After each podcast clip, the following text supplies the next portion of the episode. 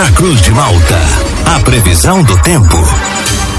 Oferecimento: Laboratório Biovita. Desde 2004, cuidando de você. Ligue ou envie seu WhatsApp para 0800 444 2929. Casa Miotti e Sorella Modas. Na rua Valdir Cotrim, no centro de Lauro Miller. Meteorologista Peter Schor. Terça-feira começa com o tempo instável aqui na região central de Lauro Miller. Uma garoinha fina caindo. Choveu bastante no dia de ontem. Para hoje, Peter, com a previsão? Muito bom dia. Oi, Juliano. Muito bom dia para você, para o Thiago aí, para todos aí que nos acompanham.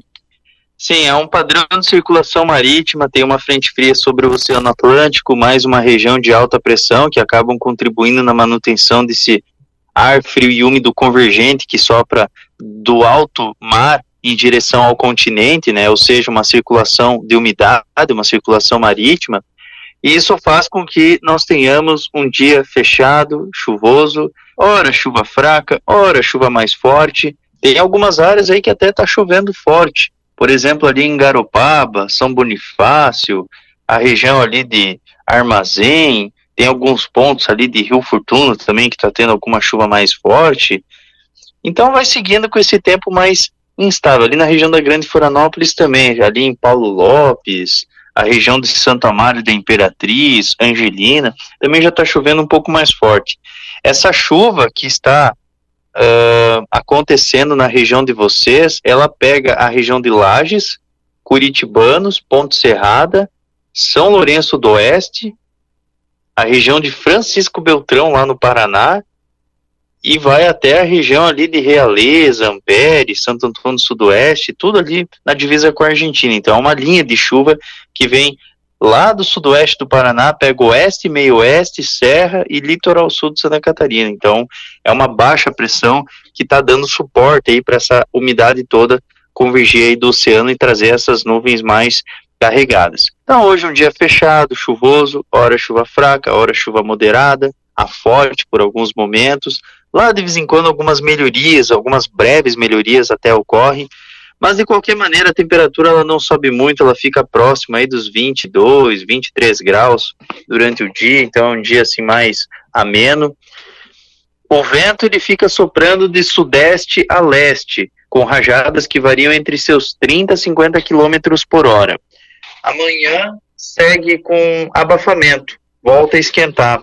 Tanto na quarta quanto na quinta, o sol ele aparece um pouco mais, as manhãs elas são um pouco mais aproveitáveis, né? A chuva se torna um pouco mais isolada e as manhãs são aproveitáveis com sol e alguns períodos de muitas nuvens. Tem previsão para ter ocorrência de pancadas com trovoadas de verão à tarde e à noite de maneira mal distribuída, tanto na quarta quanto na quinta-feira. É, na sexta e sábado o tempo ele fica um pouco mais seco, assim mais com variação de nebulosidade, quem sabe até alguma chuvinha rápida, isolada, até não está livre para estar tá acontecendo, mas seria mais para o costão da serra. O domingo também é um pouco mais aproveitável, ele é aproveitável pela manhã, durante a tarde já começa a ter aumento das nuvens, e até o final do dia à noite já tem previsão de chuva, por conta do deslocamento de uma nova frente fria. Juliano. Peter, então podemos dizer que hoje seria o último dia dessa semana com as temperaturas mais amenas, mais agradáveis. A partir de amanhã já começa de novo a ficar mais elevadas aqui na nossa região. É, essa semana aqui é uma semana assim que ela é muito muito variada, né? O início dela é um pouco mais frio, um pouco mais frio não, um pouco mais agradável, né? Porque temperaturas entre 22 a 24 graus no padrão da Organização Meteorológica Mundial a gente considera como agradável aqui para nós, para essas latitudes. Então, provavelmente que na quarta e quinta-feira volta a esquentar bastante, né? A temperatura ela deve, ela deve ficar em torno dos 28, 30 na quarta e uns 33, 35 graus na, na quinta. Então, quarta e quinta é mais quente. Só que na sexta volta a ficar agradável. Sexta e sábado é agradável é uns 23 a 24 graus de temperatura. Então é uma semana que ela é muito variada. O início, segunda e terça, é mais agradável, quarta e quinta é quente, e sexta e sábado é agradável. O domingo daí já tem, já tem novamente aumento das nuvens e chance de chuva mais aí no final do dia. Peter, bom dia. A gente nunca mais vai ter dias consecutivos de sol brilhando? É, tá. Assim, eu acredito que é mais para janeiro. Janeiro, fevereiro, que a gente vai ter. O mês de dezembro ainda é acima da média. Tudo isso aí tá, tá já estava previsto, né? Só que volumétrico, assim, falando em termos de volume, outubro e novembro é. Meu Deus do céu, foram terríveis. Mas dezembro ainda tem chuva, evidentemente, né? As condições de verão aos pouquinhos vão acontecendo. Por exemplo, amanhã quarta e quinta. É dias de verão, sim, basicamente, né? Chega a 30, daí tem aqueles temporais de verão aqui ou ali. Então, aos pouquinhos, essa condição ela vai se instalando aqui no estado.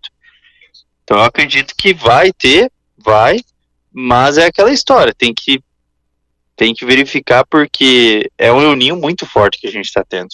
É um dos euninhos mais fortes aí que a gente teve na história. Então ele não vai sair assim de uma hora para outra, mas ali para janeiro, fevereiro que começa aos poucos a secar. É, que já estava previsto, a gente já sabia, né? Mas a gente já não aguenta mais. Nem o tempo e nem te aguenta mais. Olha só, Peter, a gente até falou algum, algum tempo atrás aqui sobre aquela situação das chuvas. Eu te perguntei ali sobre os últimos dias e saiu uma informação semana passada, acho que tu deve ter visto, que é 48 dias sem chuva no estado aqui em 2023. Sim, sim, sim, exatamente. É porque assim, o que que acontece? O ano passado, uh, quem lembra bem assim, é um foi foi assim um não, não só 2023, tá? 2020 também foi horrível, horrível mesmo. Assim, aqui no oeste do estado sofreu bastante e no sul também. Mas assim, o que que acontece?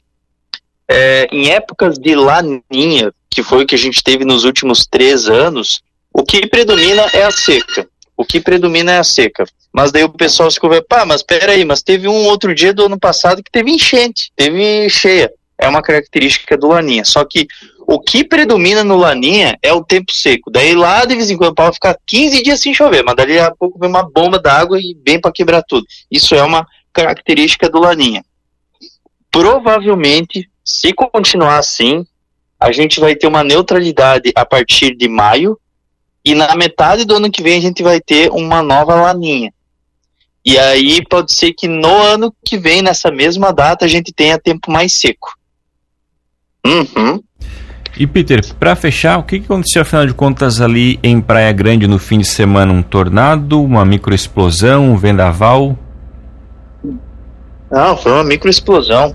Não sei como o pessoal caracterizou como tornado, porque não tem nada a ver com tornado. Bom, primeiro assim, ó, a estrutura da atmosfera, ela é típica de verão. Quando a gente tem uma estrutura típica de verão, ou seja, tu tem só calor, umidade como os fatores relevantes da atmosfera, você tem uma atmosfera que ela é bem termodinâmica. Então, dificilmente tu vai ter formação de supercélula, tu vai ter formação de estrutura multicelular. As estruturas multicelulares são aqueles temporais de verão que muitas vezes pode se converter em alguma tempestade severa, mas não tem mesociclone. O mesociclone é aquele funil que fica embaixo da, da nuvem que pode na verdade, o mesociclone está dentro, assim, girando, né? É uma, é uma nuvem que ela é rotatória, mas ela pode gerar o funil. Então, ali já, já matou que não teve tornado, né? Só por essa questão. E outra é pela questão, assim, dos transtornos, né? Quer dizer, assim, só para deixar claro, no verão pode ter tornado? Sim, pode, mas é bem isoladamente. A época de tornado é primavera e inverno. Ah, mas só que semana passada teve um em Sombrio, tal. A condição era de primavera. A gente estava com um complexo convectivo de mesa escala, tinha uma frente fria passando, tinha vários fatores. Aí é diferente. Mas o fim de semana foi calorão e tempestades de verão à tarde e à noite. Então, geralmente, quando a gente tem calorão, umidade, é microexplosão frente de rajada que acontece, muito raramente tornado. Então, nesse caso aí, o que, que aconteceu? A gente teve ventos aí com, com, com durabilidade de aproximadamente 2 a 3 minutos, aí já não é tornado, tornado é segundos. Um tornado ele passa numa casa, ele destrói tudo em questão de segundos e já está na outra casa. Então é. E ali no vídeo, só no vídeo já dá para ver que é uma microexplosão por conta do vento horizontal, né? Pela chuva que está associada ao vento geralmente tornado, esses é, seco, não tem nada. Quando gente, claro que pode até ter alguns casos, né, mas é outra, é outra situação. E ali a gente tem vento associado à chuva, né? e com durabilidade de dois minutos, aproximadamente três minutos. Então isso aí é microexplosão, mas não tem nem o que contestar, nem o que contestar. Tornado geralmente está associado a granizo, coisa que não teve, relâmpago, está associado a um vento é, que vai destruindo em questão de segundos. E outra coisa, foi seis da tarde. Seis da tarde ia estar tá cheio de vídeo de, de, de tornado, assim como teve em Sangão no ano passado. Sangão teve gente lá de Criciúma que filmou. Então, então não tem nada a ver, não, não é tornado, é uma microexplosão. Tá certo, Peter. Obrigado pelas informações. Uma ótima terça-feira para você até a próxima. Um grande abraço aí para vocês e para todos os ouvintes e até a próxima.